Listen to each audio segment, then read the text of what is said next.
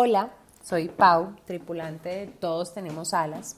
Y en este episodio de Todos Tenemos Alas, el podcast, quiero compartir eh, una de mis historias de desaprendizaje que tiene que ver con las expectativas.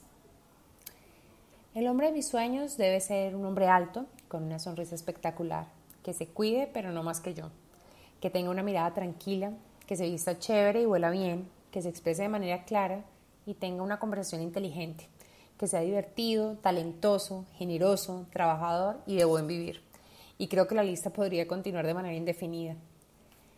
De manera similar había construido una lista de, para la carrera de mis sueños, el hogar de mis sueños, el closet de mis sueños, los amigos de mis sueños, el jefe de mis sueños, y así le iba construyendo listas llenas de ideales a diferentes situaciones de mi vida.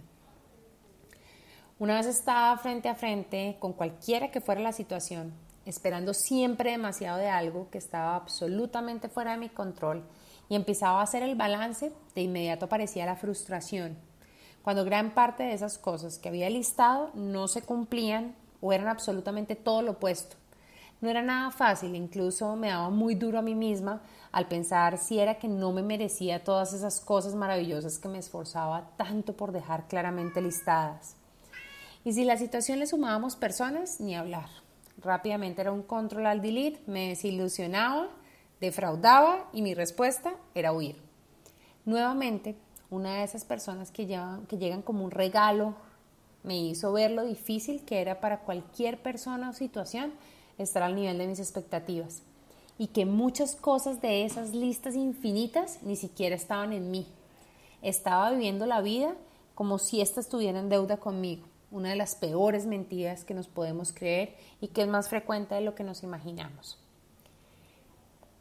Cuando dejamos de llenar de expectativas cada situación que está por ocurrir en nuestras vidas y la recibimos tal y como es, le quitamos espacio a la, a la frustración, a la desilusión y empezamos a sorprendernos como los niños cuando empiezan a descubrir el mundo a su alrededor. Dejamos de fijarnos en los pequeños e insignificantes detalles para abrir nuestro campo de percepción a infinitas posibilidades y experiencias, a ser conscientes de la realidad y así empezar a experimentar la bondad. Poco a poco he ido eliminando estas listas interminables de expectativas en mi vida, dándole paso a que el mundo y sus infinitas posibilidades me sorprendan, me llenen de aprendizajes, de experiencias que nunca se me hubiera ocurrido disfrutar tanto de personas maravillosas, generosas, alegres. Procuro vivir sin deudas que saldar y esta manera de vivir me ha enseñado mucho sobre la incondicionalidad. Sin embargo, el trabajo no termina, ya que en la medida que voy tomando conciencia de las expectativas frente a las situaciones más obvias, las observo y aprendo a manejarlas, aparecen otras en las que no soy tan consciente de la carga de expectativas y ¡zas! Otra vez entraban en escena la frustración y la molestia. Sin embargo, uno de los mejores amigos que he tenido me enseñó que cuando estoy cara a cara con estos momentos y no alcanzo a ser consciente y ya estoy enganchada con emociones poco productivas, la mejor salida es recordar, soltar el control y preguntarse, ¿qué tanto estaba en mi control? Recordemos que no podemos controlar las decisiones de los demás y esperar que actúen como actuaríamos nosotros o como quisiéramos que reaccionaran.